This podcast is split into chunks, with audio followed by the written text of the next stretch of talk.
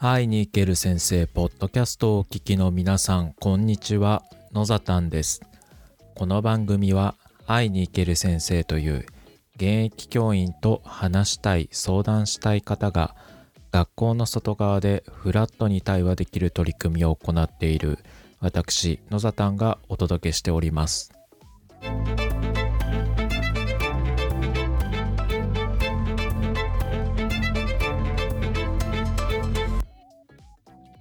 12月22日水曜日です。皆さんいかがお過ごしでしょうか、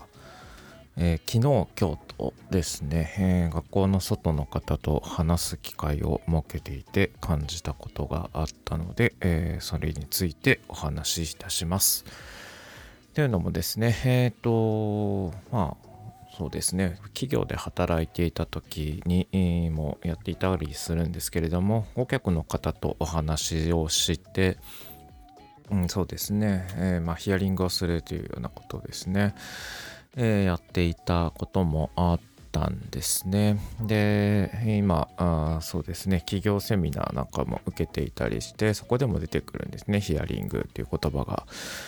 でまあそのヒアリングどうしてするかというと課題を、まあ、もりもっとよく知るためにというか課題をもっと明確化するためにとかあ、まあ、その課題になっている仮説が正しいのかどうかっていうのを、まあ、検証するために実際に聞いたりします。で、まあ、具体的に困っている人の声を聞く。で、まあ、それは対象者を決めてですよね、お話を聞きに行ったり、まあ、こちら側の仮説とすり合わせてみたりで、えー、そうですね質問していくうちにこう質問を変えたりしながら、まあ、また聞きに行ってみたりして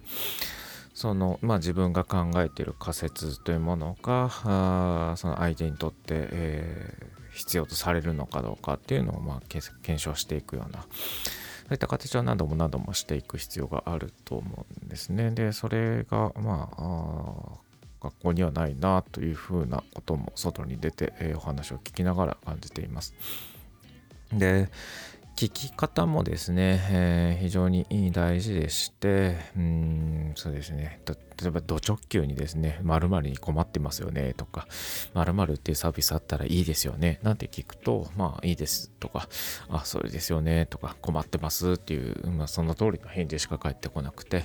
えー、それはあまり意味がないですよね。えっ、ー、と、相手に対して、えー、嘘をつくというか、まあ本心ではないことを言っていたりするので、どちらかというとこう、まあ、インタビューをする形で、えー、お話を聞いていって、えー、相手のその本心を引き出していって自分が聞きたいと思ってることをインタビューの中からこう引き出していってそれがあもう少し聞きたければやんわりと聞いていくというような。でまあなければないで話をし続けていってうん、次のヒントになることをいただいたりしていくっていうことをまあ、うん、そうですね。営業マンの方はしてるんじゃないかなと思いますし、え、僕はその営業に来られた方とは大体そんな話をしながらあのまあ、お話できるところを話して困ってるところをお困りはできえー、こういうこと困ってますって伝えて、で何かできないですかねという提案をさせていただいたり、逆に聞いてみたりはしています。で、うん、まあ営業の方もですね、来て急に商談なんかしないですよね。えー、なんかお困りごとないですか？っていう相手のご用聞きをするような形で、えー、お話を切り出していただいて、でその中でこうあこれは提案できそうだなと思ったら提案をするでしょうしなければないであ誰かをつなげますでもいいかもしれないですね。そういうことをしていたりするんですね。でまあ本題に戻るとその先生ってヒアリングをしてないよなっていうのをすごい最近感じていてまあそういうことを言うといや聞いてますよっていう反論があったりもするかもしれないですけどもまあそれってこうまあね、聞き方もいろいろあるかと思うんですけど学校の中での話であってうんちゃんとそれ本当にこう心から本音を語えてもらえてるのかっていうのはすごい不明だなとも感じるんです。でうんなんだろうなまあ聞いたつもりになっているんじゃないのかなという、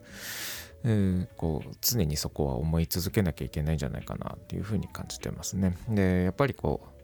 まあ、聞き手にとって相手のフィールドですよね。学校で先生が話を聞くっていうのは、相手にとっては、えっ、ー、と、アウェーな状態で話をしなければいけないので、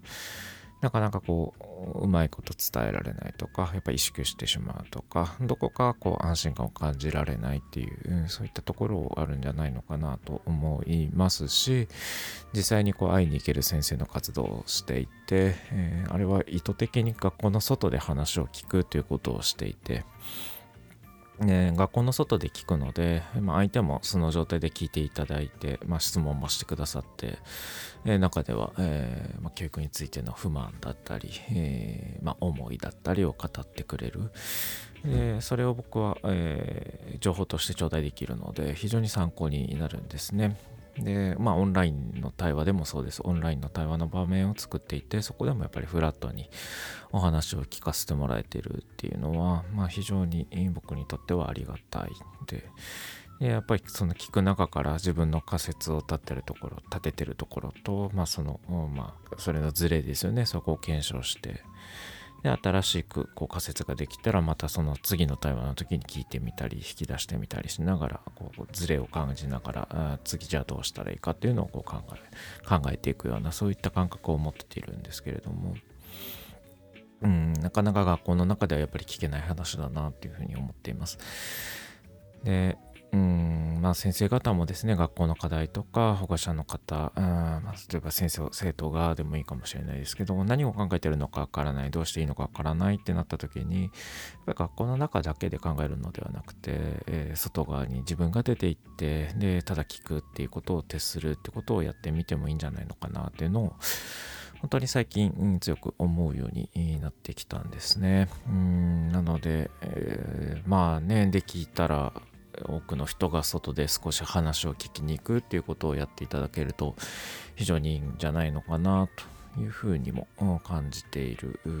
最近ですね。というわけで、ね、本日のテーマは先生もヒアリングをしたらいいのではということについてお話ししました。えー、会いに行ける先生の活動をしている中で、えー、外の方から声をかけていただいてですね、是非話を聞いてくださいという声、本当に、えー、多くいただいていて、